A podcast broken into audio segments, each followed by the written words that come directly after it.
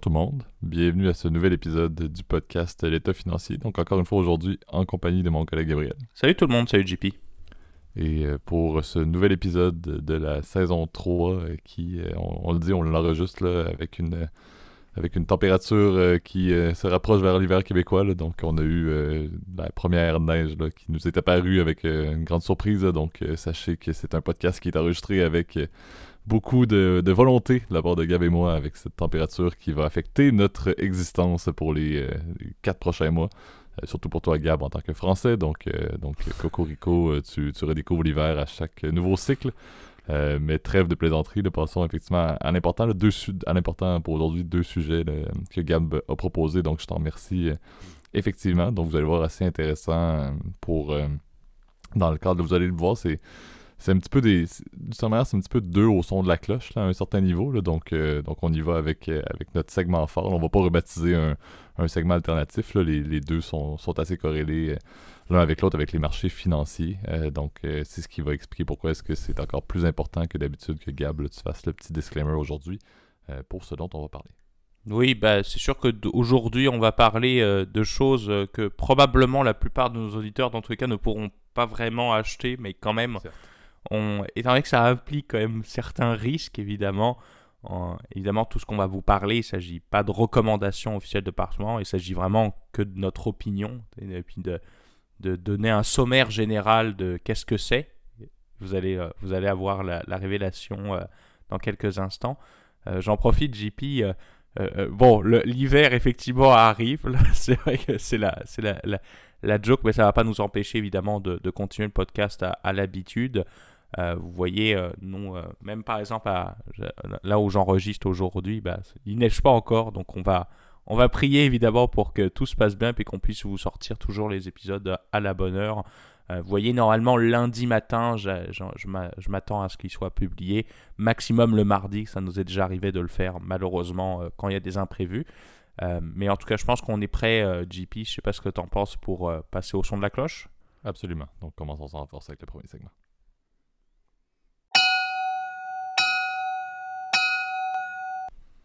Parfait. Donc, euh, le premier sujet, comme j'ai dit, tu as proposé, Gab, euh, et qui est un sujet, j'avoue, euh, quand tu me l'as mentionné, ça m'a étonné qu'on ne l'avait jamais effleuré réellement. Je me souviens pas dans les discussions depuis bientôt un an et demi qu'on fait le podcast qu'on avait qu'on a eu ça sur la planche et qu'on aurait discuté en off, comme on fait toujours pour préparer les épisodes. donc, on va vous faire un petit sommaire et un, un petit tour d'horizon de que font et même que sont, à un certain niveau, les hedge funds. Euh, donc, on va essayer de vous montrer euh, le, big picture de, ces types de fonds-là qui sont un peu quand on, pense aux, grands gestionnaires d'actifs euh, de Wall Street. Là, ben, en fait, on, regarde souvent des personnes et on, lit les, on lit les nouvelles ou on peut regarder ce, qui est, ce qui est mis dans des films. C'est un petit peu des, gestionnaires de hedge funds. Ce sont probablement la crème de la crème des, investisseurs, des gestionnaires de fonds avec avec, si on peut dire, une vie, euh, une vie remplie de richesse et de plaisir, si on peut dire. Donc, euh, c'est des personnes qui ont un tempérament assez intéressant et on va comprendre assez vite pourquoi. Euh, donc, je sais pas, Gab, si tu veux peut-être nous lancer ça avec, avec une petite explication sommaire de, de, ce que sont les hedge funds et, on va aussi vous donner, bien évidemment, comme toujours, des statistiques sur qu'est-ce qu'il y en est sur cette croissance-là depuis les, premiers hedge funds qui datent quand même de, des années 90 avec les plus grosses performances, et même plus tôt que ça. Euh, et vous parler peut-être de quelques cas actuels qui sont bien connus, euh, des noms que vous allez peut-être avoir déjà entendus. Ouais, bah c'est vrai que les, les hedge funds sont des, euh, sont des alternatives en fait qui, aux, fonds traditionnels qui sont les fonds mutuels ou les ETF. Là, on va pas faire de distinction par, par souci de simplification, mais sont des alternatives et font partie de vraiment de cette, cette grande classe d'actifs qu'on appelle les investissements alternatifs de manière plus générale.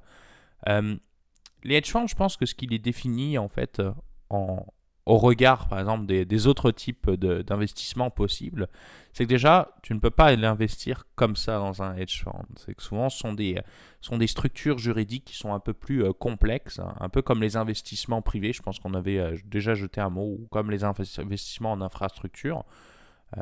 c'est structuré sous forme d'une société, en fait, qui, elle, va faire des, des placements. Donc, elles sont pas soumises, si tu veux, au même droit de regard, aux mêmes régulations que, les, que les fonds mutuels qui doivent non seulement être audités d'une certaine manière, euh, suivre parfaitement la stratégie qui a été euh, détaillée dans un document qu'on appelle un prospectus.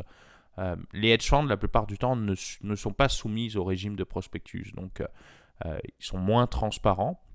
En revanche, ils se permettent d'avoir des structures tu veux, et des types de placements bien différents. Donc, elles suivent, la plupart des hedge funds suivent ce qu'on appelle des grandes stratégies, donc des stratégies de hedge funds euh, il y en existe plein, là, mais la plupart, les, plus connus, c'est Global Macro.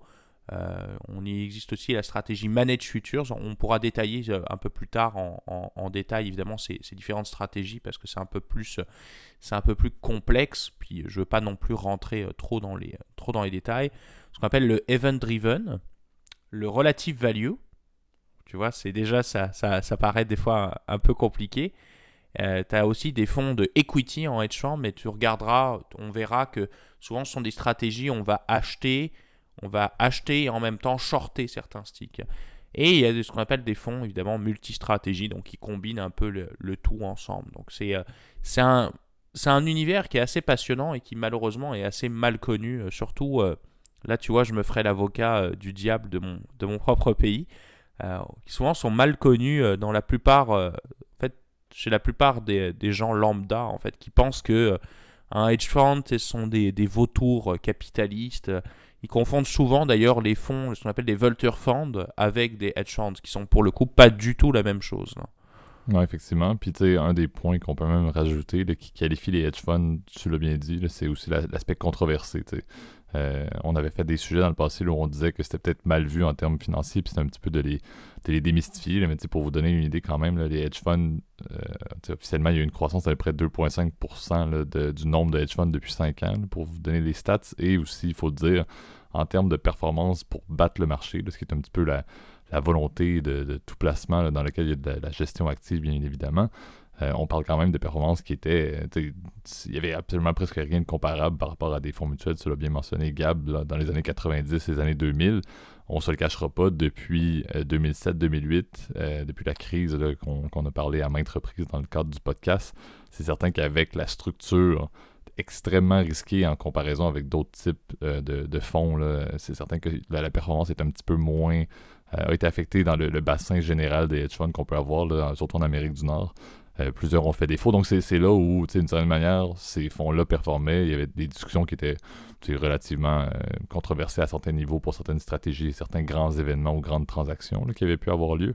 Euh, mais depuis récemment, il y a quand même beaucoup de. Il y a eu des liquidations quand même surprises qui ont, eu lieu à cause de la sous-performance euh, à certains niveaux et de certaines stratégies d'ailleurs que tu as nommé Gab depuis la crise 2008. Euh, on s'entend, la majorité des stats ne prennent pas forcément en compte ce qui s'est passé avec la pandémie, puisque la pandémie, pour des investissements risqués ou non risqués, on s'entend que ça part en vrille, peu importe ce qui s'est passé avec les marchés boursiers, on ne se cachera pas en mars dernier. ce qui est important également, tu l'as dit Gab, pour ajouter un petit peu un ajout d'information, tu le disais, euh, on peut pas, en tant que petit investisseur, on peut pas investir là-dedans. les, faits concrets, d'une certaine manière, et encore une fois, il faut le dire, la SEC et les entités réglementaires ont, des législations qui sont assez particulières. Certains pourraient dire c'est plus risqué, ça va être plus strict, mais c'est pas forcément le cas. Euh, donc, je mentionne quand même la grande trame. C'est souvent, ils vont dire qu'un investisseur euh, qui serait une personne, par exemple un particulier, aurait besoin d'avoir un salaire de 200 000 au moins sur les, au niveau des deux dernières années ou des actifs qui excède 1 million de dollars en excluant la résidence principale. Euh, ça serait un petit peu le target. Ça vous donne un petit peu un, barème de qu'est-ce que ça prend. C'est des en dollars US, bien évidemment. mais de qu'est-ce que ça prend pour être un, investisseur d'entrée de gamme, on s'entend, au niveau des hedge funds. C'est clairement pas seulement des personnes qui font 200 000 euh, dollars par année de revenus. C'est souvent bien plus que ça.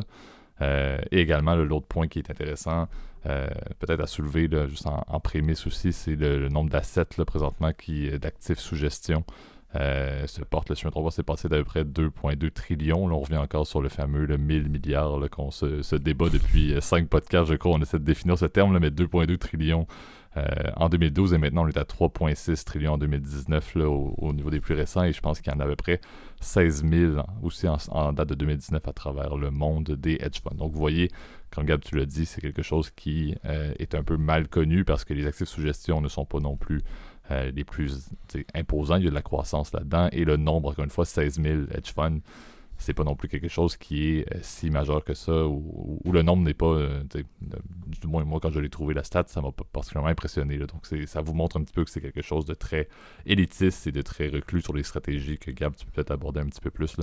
mais qui sont quand même assez intéressantes pour aussi démystifier la logique que ce n'est pas une ce n'est pas quelque chose ce n'est pas des positions de hedge ou d'assurance entre guillemets comme le nom semble indiquer mais beaucoup plus le fait de euh, d'investir avec de la dette. Donc peut-être Gab faire cette euh, ce petit concept là qui est quand même assez curieux parce que le nom ne porte pas forcément bien la, base de cette stratégie là ou de ce type de fonds là bah oui, en fait, souvent, et, euh, et, et, je, trouvais ça très drôle, j'en parlais justement avec un, avec un de mes professeurs il n'y a pas si longtemps que ça c'est vrai que le terme hedge fund en anglais se traduit comme fonds de couverture. Or, la couverture, souvent, ça a pour but de, de, de réduire ton risque, en fait. Donc, euh, euh, c'est un peu le but euh, quand on, dit qu'on hedge, par exemple, une position. Donc, par exemple, qu'on a une. Je sais pas, je te donne un exemple. Imaginons que je suis un investisseur européen puis que j'investis aux États-Unis. Ben, je suis dépendant, si tu veux, de la, de la paire de, de, de devises USD et euros. Donc, si l'euro, euh, si tu as des positions, tu veux, aux États-Unis et que le dollar américain s'apprécie, bah, pour toi c'est bon, mais quand il se déprécie, c'est c'est pas bon. Donc euh, c'est le but de la, couverture, c'est de réduire tes risques. Or, dans un hedge fund, bah, en français, on appelle ça des fonds spéculatifs aussi, tu vois. C'est parce que fondamentalement, c'est spéculatif. Les hedge funds sont connus, si tu veux, pour utiliser énormément de leviers, c'est-à-dire emprunter de l'argent pour acheter plus d'actions, tu vois, ou pas acheter plus de placements, euh, parce que c'est, y a, ça n'achète pas que des actions au passant. Hein. C'est, ça peut acheter euh, différents types de, euh, de, de, de, securities, donc de, de titres. Des produits dérivés, etc. C'est très large en fait l'éventail. Exactement, ça peut être très large, ça peut être. ils font un usage très important, je même des dérivés justement, et un usage très, de, parfois assez assez élevé, par exemple, de produits exotiques. Je pense particulièrement, par exemple, tu veux, à des, à des obligations, mais qui sont convertibles en actions, tu vois. Ça, c'est, c'est typique hedge fund d'acheter ce genre de, de, ce genre de produit. Ou par exemple, des actions, mais avec une option, une option intégrée dedans, ce genre de choses, tu vois. C'est ça.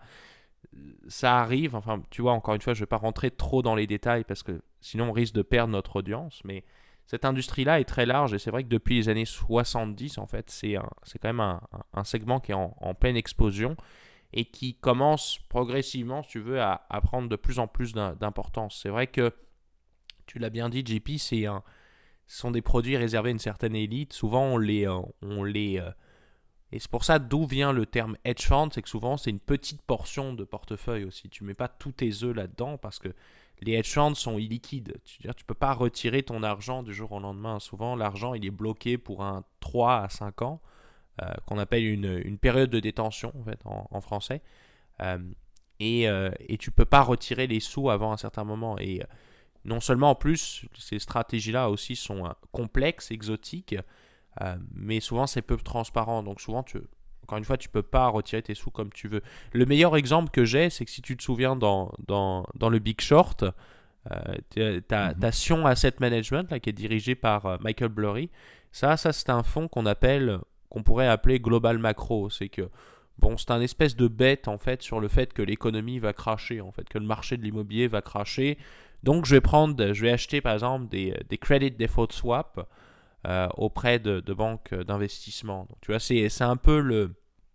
Ça, c'est un exemple de hedge fund. Donc, euh, et euh, tu te souviens dans une scène, une scène où, bah, comme notre ami Michael Blurry doit payer des primes pendant des mois, enfin, encore une fois, trop complexe, vous me comprenez, la valeur de son fonds descend et ses investisseurs ils disent moi je veux récupérer mes sous etc parce que là vous êtes en train de nous escroquer et lui il met non non moi j'envoie ma clause pour lequel je gèle les fonds si tu veux donc c'est et ça c'est très hedge fund. Tu peux pas retirer encore une fois tes sous comme tu veux.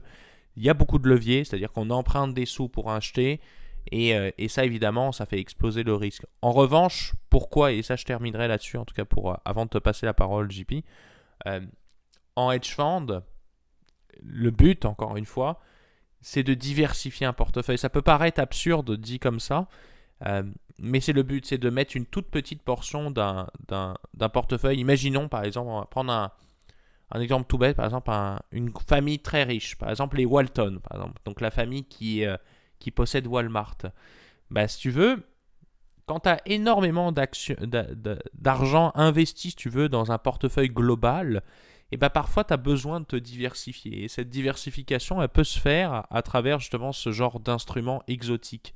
Souvent, les rendements des hedge funds sont souvent plus faibles que les fonds mutuels parce que, et parce qu'ils sont quand même risqués. Euh, en revanche, leurs rendements, ils ne sont pas cycliques au marché. Ils ont cet effet, on va dire, contre-cyclique. Ils ont cet effet où, euh, eh ben, quoi qu'il arrive, ils vont performer. Ils vont performer moins bien, mais au moins ils vont être stables. Un peu comme l'or, par exemple. Et ça, c'est vrai que c'est une, caractéristique que parfois certains investisseurs, tout dépendamment, encore une fois, du, du portefeuille global, l'a rendu là, ça, ça leur, euh, c'est leur décision, leur appartient. Et eh ben, ils vont décider d'aller effectivement en hedge fund.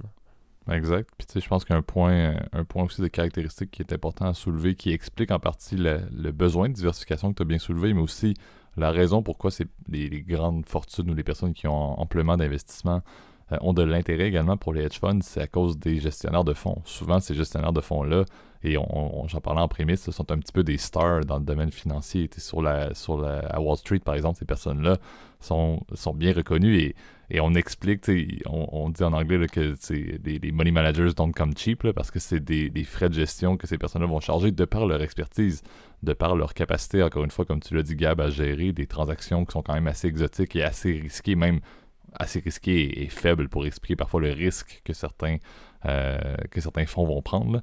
Euh, mais officiellement, je crois que c'est à peu près du. Les frais sont de 1 à 2% des actifs, plus parfois des, frais de performance, entre guillemets, de 20 des profits. Donc, vous voyez, ça, c'est pour, bien évidemment, l'équipe, mais le gestionnaire de fonds, cette espèce de star-là de l'investissement, vient un petit peu en quelque sorte rajouter ou redorer le blason d'un fonds qui pourrait, tu sais, euh, on se part un hedge fund, mais on trouve le moyen de sortir un manager qui est une personne super bien connue, qui, a sort dans, des, dans les médias, qui a des trucs publics, qui a des performances historiques super, euh, super bonnes. Est-ce que ça a de l'intérêt à ce moment-là d'investir dans, les, dans, des, dans ce hedge fund-là? Probablement. Donc, c'est un, un, point également à soulever, on l'a dit, très restreint au niveau des personnes, des stratégies des actifs qui peuvent être investis qui sont assez larges, beaucoup basés, on l'a dit, sur l'utilisation de l'endettement euh, dans le but de faire des transactions. Là, encore une fois, un petit peu, euh, si, on, dit ça, moi je le vois un petit peu comme un slingshot, là, mais c'est d'y aller avec un peu tout ou rien, ça peut aller d'un bord comme de l'autre, mais avec beaucoup d'endettement. Donc le levier, on, on, on en avait parlé dans d'autres épisodes, c'est quelque chose qui, euh, qui rend le risque un petit peu exponentiel. Euh, et on le dit également, des, euh, une capacité de retirer les fonds qui est très limitée, qui est souvent périodique. souvent, on, parle de. Une fois que la période euh, fixe que tu parlais, Gab, c'est souvent ça, ça peut être. je pense aux six mois ou, aux trois mois. il y a des périodes dans lesquelles il peut y avoir des retraits ou juste une fois par année. Bref. ce que je voulais soulever peut-être pour conclure ce segment-là, c'est quand même parler surtout de l'importance des transactions des hedge funds lorsqu'ils vont faire beaucoup de leviers dans la performance peut-être négative de certains titres, si on parle seulement des, des, actions, par exemple, des équités, c'est la performance négative que ça peut avoir lieu. On en entend souvent parler et c'est là beaucoup que la controverse va arriver au niveau des hedge funds.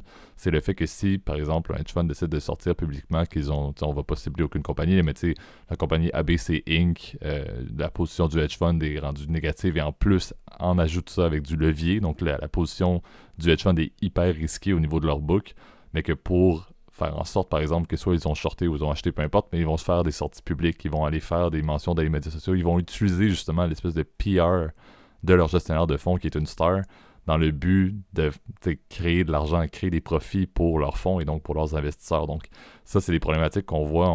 si tu as des, cas, Gab, euh, n'hésite pas, mais sinon, c'est un petit peu ça la problématique. C'est de dire, il y a beaucoup de bénéfices, mais ils veulent faire de ils veulent faire du cash au final. Et tous les moyens sont bons et on l'a soulevé. Les entités réglementaires comme la SEC n'ont pas tant de réglementations qui sont en place. Il y en a, mais les hedge funds sont un petit peu dans leur monde à part dans la mesure où le bassin de clients est au courant du risque qui est encouru par cet investissement-là. Tout le monde est un petit peu à partie. La SEC va pas trop se mêler tant que ça reste dans les lois, bien évidemment, de base. Euh, mais ça reste que je trouve que moi j'ai quelques problèmes avec justement les sorties publiques des gestionnaires de fonds. Euh, qui euh, font en quelque sorte, souvent c'est dans des positions short, qui vont faire couler le titre d'une action listée euh, avec des sorties publiques, avec des rapports qui sont accablants sur X, Y, Z, performance ou quelque chose du genre, ou activité douteuse ou peu importe. J'avoue que c'est une partie d'éléments qui, qui, m'affecte et qui me permet de dire justement que je trouve ça effectivement controversé comme type d'investissement. donc c'est peut-être un point, je te laisse Gab si tu as d'autres points à rajouter là-dessus. Bah, le meilleur exemple que je peux avoir, c'est tout simplement Bill Ackman, puis euh, le short de Herbalife. Je pense que c'est le, c'est l'exemple le plus simple, mais euh, Bill Ackman est vraiment l'exemple type, si tu veux, du, euh, de l'investisseur hedge fund event driven, c'est-à-dire qu'il va, il va, c'est un investisseur actif qui va prendre part, à, si tu veux, à la gouvernance de l'entreprise, donc à aller par exemple essayer de remplacer par exemple un board, etc., etc. Carl Icahn peut être considéré aussi comme un, investisseur euh, aussi euh, hedge fund. Mais lui, il gère plus son propre argent, donc il s'en fout un peu du reste. Mais euh, ils vont avoir tendance, tu veux, à prendre part, tu veux, à, à, la gouvernance, à publier des gros titres et faire, si tu veux, de la sollicitation aux autres actionnaires pour rejoindre beaucoup plus sa proposition de valeur, tu veux. donc ça, c'est évidemment le, la chose qui est évidemment à, prendre en compte quand tu, euh, quand tu, quand tu vas évidemment dans, dans cette industrie-là. C'est vrai que les hedge funds, quand même, contribuent, si tu veux, d'une certaine façon, à rendre les marchés efficients. Parce que euh, tu publies de l'information, euh, tout, tout est pour autant qu'elle soit véridique, hein, d'ailleurs. Hein, ça, c'est clair et net. Tout est pour autant qu'elle soit véridique, et bien évidemment, elle contribue, si tu veux, à ce que le marché soit plus intelligent, soit plus informé, si tu veux, des, de ce qui se passe. Donc, euh, moi, je dirais pourquoi pas, en fait. C'est une industrie qui, est comme les autres, si tu veux. Euh, euh, je vais peut-être être controversé ce que je vais dire, mais l'industrie du tabac, elle existe parce qu'il y a des gens qui fument. C'est un peu, c'est un peu mon, raisonnement. Il y a, y a encore, c'est con, hein, mais il y a encore du pétrole parce que parce qu'on en a besoin pour faire tourner notre voiture. C'est, c'est vraiment comme ça que je le, que je le vois. Après, si tu veux, c'est vrai qu'on est, on est rendu dans une période où il y a tellement de YOLO stock, etc., de, de, de mauvaises informations, si veux, qui est publiée de, de manière précipitée. Euh, je le vois, il y a quelques. Je ne sais pas si tu as entendu parler, euh, JP, de Ark Investment, qui est la, la firme de, de Cathy Wood.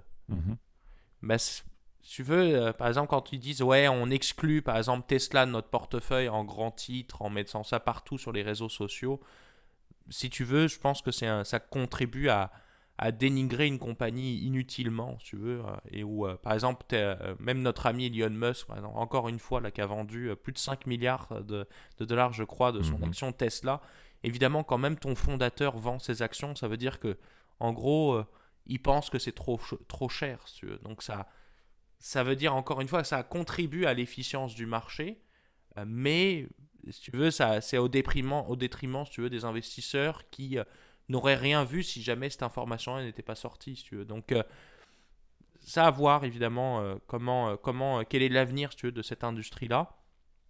Mais je pense que toute chose est bonne à prendre. C'est sûr que il y a des choses à améliorer. Tu vois, la, la question des frais, tu t'en as mentionné rapidement, c'est vrai qu'ils sont assez exorbitants. La question de l'accessibilité de ces hedge funds aussi, je pense que c'est quelque chose euh, qui, euh, qui, sera à discuter. Mais il y a des alternatives. Voilà, des retraits. sont les retraits de capital. Voilà, mais évidemment, si tu avais des retraits plus, comment dire, plus fréquents, ça tuerait l'intérêt pour cette industrie-là. Tu aurais moins de, de, de, de service providers, tu aurais moins de firmes d'asset management qui feraient ça. Donc c'est euh, c'est toutes des questions qu'on vous jette en l'air. Je vous invite, chers auditeurs, si vous avez des questions aussi par rapport aux différentes stratégies, on est passé assez rapidement. Bah, écrivez-nous en commentaire, puis si vous le souhaitez, on pourra faire aussi un, autre épisode. Puis euh, euh, moi, ça, en tout cas, ça me ferait plaisir parce que je trouve que c'est une industrie qui est quand même assez intéressante. Effectivement. Donc, euh, donc bon point. Donc, ça va nous amener probablement à passer au, deuxième segment déjà. Donc, donc, les hedge funds, je pense que c'est un point intéressant et on l'a soulevé. Ça, ça aussi beaucoup la prémisse de il y a des gagnants et des perdants dans les marchés. Il faut vivre avec, malheureusement. Et prendre ça à nos risques d'embarquer dans cette magnifique valse. Donc, euh, passons maintenant au deuxième segment qui est à nouveau, on le dit, un au son de la cloche, on ne se le cachera pas. Euh, donc, passons maintenant à ce segment-là. Parfait. Donc, euh, deuxième segment beaucoup plus concret. On, va parler d'une tendance qu'il y a présentement dans les marchés, mais également par un cas direct qui est le cas de Johnson Johnson. On va parler du spin-off qu'ils sont en train de faire au niveau de leurs opérations. Euh, et aussi, le tu, tu, sais également, euh, c'est ton, sujet également, et on le voit très bien, il y a plusieurs autres opérations similaires qui se, produisent présentement ou qui se sont même déjà produites dans les dernières semaines euh, auprès d'autres grandes compagnies, grands conglomérats, surtout américains, de faire des spin-offs, de, scinder certaines opérations dans des entités distinctes pour profiter de deux niveaux, selon moi. D'une partie, et ça c'est peut-être la prémisse avant que je te passe la balle, euh, mais un petit peu de, l'effervescence des marchés qui continue malgré tout, de la performance des marchés qui se porte quand même relativement bien avec, avec certaines, certaines stabilités, donc aller leverager du cash dans les bourses en faisant un spin-off, toujours une bonne solution, et aussi le fait de pouvoir se concentrer euh, au niveau de leurs opérations core, surtout dans un problème d'approvisionnement comme on le connaît maintenant. Donc je pense que c'est intéressant, c'est de voir jusqu'où cette flambée-là, de ce, cette nouveau, ce trend, si on peut dire, dans les marchés de faire des spin-offs va pouvoir va, s'arrêter, mais il y a quand même beaucoup de cas, dont le cas Johnson Johnson que je te laisse introduire à l'instant, Gab. Oui, bah Johnson et Johnson, ils ont annoncé la semaine passée, sur eux, qui, euh, qu'ils allaient en fait la, scinder l'entreprise euh, en deux, donc c'est-à-dire de le de, de, de, qu'il y a un segment qui soit focalisé beaucoup plus sur les produits à la consommation, donc de ce que j'ai compris, en fait, les, les, plaquettes et les pilules, en fait, et sommairement. Euh, et les autres, par exemple, sur les... Euh, sur de l'autre côté, en fait, beaucoup plus sur les, euh, les, les produits, comment dire, de, pour, la, pour la clientèle. Donc il y aurait comme deux, deux entreprises. Je dois t'avouer, j'ai du mal à comprendre moi-même parce que je trouve que c'est c'est c'est difficile à comprendre, euh, étant donné que c'est des industries euh, tellement larges.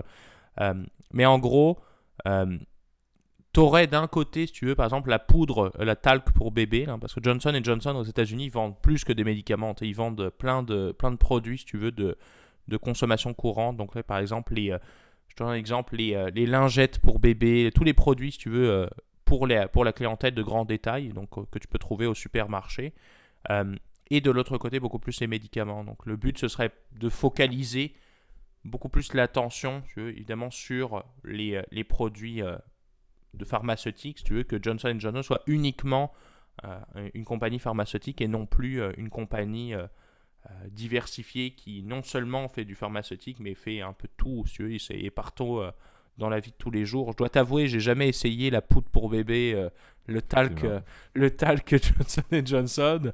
Euh, mais c'est sûr que Johnson Johnson, on les connaît évidemment bah, récemment avec évidemment le, leur vaccin qui, doit t'avouer, est pas est pas hyper efficace selon les, les infos que j'ai eues. Mais, Effectivement, très très supporté par le gouvernement américain, bien évidemment. Mais bon, sa performance au jour J, c'est ce qui est triste. Et, on ne sait même pas c'est quoi T plus 6 mois, par exemple, mais au jour J n'était pas d'une qualité digne de mention. Euh, mais effectivement, puis juste pour te relancer là-dessus, Gab, ce qui est vraiment intéressant, c'est moi ce que j'aime dans ces spin-offs-là, c'est ce que le, CFO est, sorti publiquement en disant. Tu sais, je considère que les deux, la, scission que je fais ou qu'on veut faire entre les pharmaceutiques et les, les, appareils médicaux et l'autre côté, plus les produits de consommation et de bien-être, peu importe, la poudre pour vivre, comme tu as dit, etc c'est vraiment deux business maintenant que je vois comme étant complètement différents. Mais tu sais, Johnson Johnson, ça fait des centaines d'années que ça existe. Ça fait des centaines d'années qu'ils font ça euh, euh, de la même manière. Je pense ça fait 135 ans pour être exact. Euh, et c'est maintenant qu'on commence à se dire, ouais, ben écoute, les, deux business qu'on fait, c'est vraiment indépendant. moi, encore une fois, c'est pour deux raisons. Je trouve ça beau le fait qu'ils disent ça, mais qu'en réalité, c'est juste on veut lever plus de cash. Un et deux, on pense qu'on est peut-être notre notre évaluation, nos analyses fondamentales ne sont plus faites de manière adéquate en étant un conglomérat, ou du moins on n'est pas analysé de manière adéquate par rapport à nos concurrents qui, sont, qui ne sont pas des conglomérats. je crois que G&G s'est retrouvé dans une position où justement la concurrence existe beaucoup plus que c'était le cas à l'époque, surtout avec la pandémie qui a amené un, besoin quand même assez criant dans cette industrie-là, ou dans ces industries-là, si on considère la scission. Et je pense qu'il réalise effectivement que les analystes n'ont plus une vision aussi favorable d'une compagnie qui fait les deux par rapport à leurs concurrents qui sont des concurrents indépendants dans les deux industries qu'ils veulent cibler maintenant. Donc je pense que encore une fois, c'est de, camoufler beaucoup le fait que la compagnie a vraiment évolué, la performance, c'est tout le beau charabia qu'on va entendre de dire que la, performance grandissante et la, qualité technique de certaines de, certaines de nos opérations sont camouflées dans notre conglomérat. Mais je trouve ça absolument magnifique de juste voir, euh, effectivement, on, veut lever plus de cash parce que les marchés vont bien, on veut également être mieux évalué euh, ou analysé par, les, euh, par les marchés boursiers par rapport à nos concurrents pour que les investisseurs s'intéressent à nous davantage. Et aussi, on l'avait mentionné à l'époque avec le cas de RJR Nabisco, tu te souviens, Gab, qui est un, cas que tu aimais beaucoup, euh, que l'ère des conglomérats, en Amérique du moins et même à travers le monde, on pourrait dire, devient de plus en plus révolue avec les besoins, et on ne se cachera pas, de plus en plus techniques et spécifiques des consommateurs. Est-ce qu'un conglomérat qui fait de tout, même si G&G était pertinent en étant dans le domaine médical, entre guillemets. Tout ce qu'il faisait, c'était relativement médical, on va s'entendre. Euh, ça reste que maintenant, même ça, ça devient absolument impertinent. On parle même plus d'un conglomérat qui fait dans 3-4 industries qui sont complètement différentes. Donc, je pense que c'est un petit peu le lapsus, pas le lapsus, mais le, le, le, beau paragraphe de discussion du CFO est quand même très intéressant, mais, mais camoufle beaucoup la réalité qui est juste purement financier là-dessus en termes d'opération. D'opération spin-off qui est en, quelque sorte peu coûteux à mettre en place, mais qui a beaucoup de bénéfices au final pour l'entité initiale et les deux entités finales qui vont rester sous le même, la même gestion, entre guillemets. Ouais, après, c'est à voir effectivement plus en détail comment va être structuré le deal. Est-ce que cette, euh, est-ce que cette, euh, cette nouvelle entité donc euh, qu'on va appeler qu'on va faire, on va faire simplifier à des fins de compréhension, est-ce qu'elle va être privée? Est-ce qu'elle va être rachetée par une autre entreprise? Je ne sais pas, par exemple, un compétiteur. Ça peut arriver hein, quand, quand tu es. évidemment, aux États-Unis, tu as les antitrust, etc. C'est pour ça que chaque transaction est complexe. Hein. Tu, on ne peut pas, peut pas faire ça comme ça, mais c'est vrai qu'il y a l'ère des conglomérats, il, était euh, dans les années 80 où on se disait, bah, nous, on veut avoir une entreprise qui fait tout, si tu veux. Un peu comme au Japon, où tu as des entreprises de banque, par exemple, comme Mitsubishi, mais qui font aussi des voitures. Tu sais. Dans notre culture, ça paraît euh, assez absurde. Euh, tu l'as bien dit, RGR, qui était RG Renault, donc la marque de cigarettes bien connue, qui, je, crois que c'est... moi, je ne suis pas fumeur du tout, mais je crois Lucky Strike, c'est à eux, par exemple. Euh, et, euh, et euh, Nabisco, qui était une marque de, de délicieux biscuits qu'on connaît ici aujourd'hui, beaucoup plus pour les Oreo en fait. donc on se dit, bon, ça, ça fait pas vraiment de sens, il n'y a pas de synergie qui sont créées, voire pire que ça, c'est que souvent ces entreprises-là, justement, comme elles ne gèrent pas parfaitement sur la, le business du biscuit par exemple, bah, tu pourrais te dire, ça fait pas de sens que cette entité-là soit, comment dire, dans cette espèce de gros mastodonte, puis finalement on crée pas de la valeur aux actionnaires. C'est un peu le raisonnement du spin-off, c'est de dire, bah, on veut que chaque entreprise soit spécialisée, soit son fleuron dans son domaine. Puis au lieu de faire partie d'un énorme, un énorme empire qui finalement euh, fait tout, mais fait tout mal, si tu veux. C'est un peu le, le credo là-dessus. Euh, RGR Nabisco, c'est un exemple, mais par exemple, Kraft a pendant longtemps appartenu à Altria, donc qui est la, la société, euh, le cigarettier euh, américain qui, euh, qui produit aujourd'hui les Philip Morris, en fait. donc, enfin, qui produit les Philip Morris aux États-Unis parce que eux-mêmes se sont divestés, tu vois. Ils se sont, ils ont séparé, si tu veux, justement Kraft, qui était à l'époque un, géant américain du, bah, de, de, tout un peu là. donc, était, ils sont connus surtout pour le, le mac and cheese, donc qui est très connu aux États-Unis là, dans l'espèce de un peu comme les instant noodles, mais en version américaine. C'est un peu, euh, c'est un peu le, leur, euh, leur business. Puis aussi le fromage Philadelphia, là, donc le, le, cream cheese. Euh, et donc ça faisait pas de sens, tu veux, que, que ce Philippe Maurice, donc des, une marque de clope, soit associé, si tu veux, à, à du Philadelphia. Tu n'as pas d'expertise commune. Donc ces, ces, deux entreprises-là ont décidé de se séparer. Donc ça, ça a été un des plus gros spin-offs d'ailleurs de l'histoire. donc ils, avaient, euh, ils se sont séparés, etc. Il y a eu aussi, bah, Altria aussi se sont séparés de leurs opérations internationales. Donc à l'extérieur du Canada et des États-Unis, c'est devenu PMI, donc Philip Morris International. Euh, donc ils vendaient les mêmes cigarettes, mais à l'extérieur, si tu veux, de, des États-Unis. Euh, et voilà, donc c'est pas c'est pas peu courant, si tu veux, les spin-offs, ça arrive de temps en temps. mais le, le, but, fondamentalement, c'est de créer de la valeur pour les actionnaires, c'est de comprendre, si tu veux, que on peut pas être bon dans tout. Et mieux vaut être spécialisé dans son domaine, payer pour un management qui est, euh, qui est efficace euh, et comment dire être capable, si tu veux, d'avoir euh, des entreprises qui sont spécialisées vraiment dans chaque domaine. On en a plein, je pourrais en parler pendant des heures, mais eBay, Kraft et Mondelez aussi, c'est un bon exemple. HP, ils se sont séparés en deux aussi. Il y a eu HP Inc. et HP Technology, je crois, ou euh, qui, sont, qui se sont séparés. Donc, tu as, as, le business du cloud, du cloud computing qui est dans une autre société, puis tu as les, as les, les ordinateurs euh, grand public, donc, euh, ou plus pour les entreprises maintenant, là, parce que bon, je connais pas grand monde qui a des ordi HP, mais c'est... Ouais, effectivement. Puis je pense qu'un point aussi qui est important pour juste le cas J&J, c'est le titre a augmenté, je crois, après l'annonce d'à près juste 1,5%. Donc c'est pour vous montrer que les spin-offs deviennent de moins en moins un événement de marché euh, qui va être significatif à première vue, du moins pour les investisseurs, au jour de l'annonce. On s'entend, comme tu l'as dit, c'est la création de valeur dans le temps, donc on verra la performance des deux entités séparées. Mais après l'annonce, on ne se cachera pas, 1,5% de croissance, ça peut être un petit mardi pour un, titre de l'ampleur de J&J. Donc c'est ça qui est quand même assez intéressant. aussi un, un, élément de caution que certains analystes soulevaient. Je trouvais ça quand même assez intéressant de le soulever. il mentionne qu'il y en a quand même beaucoup présentement d'événements de marché, de transactions, de spin-off, etc., qui ont lieu dans le secteur des big pharma. Et il mentionne souvent que dans cette volonté-là de faire des mouvements, ou du moins, comme on l'a dit, des décisions d'opération comme les codes de, spin-off, euh, ça peut montrer également est-ce que des, marchés ou du moins l'industrie des big pharma serait peut-être valued properly? Est-ce que la, valorisation euh, des titres des grandes compagnies pharma et J&J en fait partie aurait atteint un certain niveau où il n'y a plus vraiment de création de valeur? Les, titres ont atteint la, cible euh, et c'est difficile pour les, gestionnaires, comme on l'a dit, d'aller recréer de la valeur par leurs opérations courantes. Donc, ils essaient quelque chose de ce spin-off-là pour essayer justement de repartir à neuf, de remettre des bases à un certain niveau et de, redorer un petit peu l'intérêt des analystes pour une, évaluation éventuelle qui serait plus favorable. Donc, je trouve quand même assez intéressant. Ça montre de peut-être mettre un bémol, et on s'en doutait, avec les big pharma qui ont une performance absolument époustouflante depuis euh, la pandémie, et avec raison, on en avait parlé. C'est en grande partie pourquoi est-ce qu'on est capable d'avoir progressivement un retour à la vie normale, c'est parce que ces, compagnies-là ont investi beaucoup d'argent et en ont reçu beaucoup pour les, les personnes qui vont prendre l'autre chapeau, je vous l'accorde. Euh, mais c'est un petit peu cette vision-là de dire, mais ces compagnies-là ont une performance assez incroyable. La valorisation boursière est peut-être plutôt juste par rapport à leurs opérations, mais ce n'est pas possible pour les CFO et les CEO de ce monde de juste dormir sur leur valorisation stable pendant 15 ans.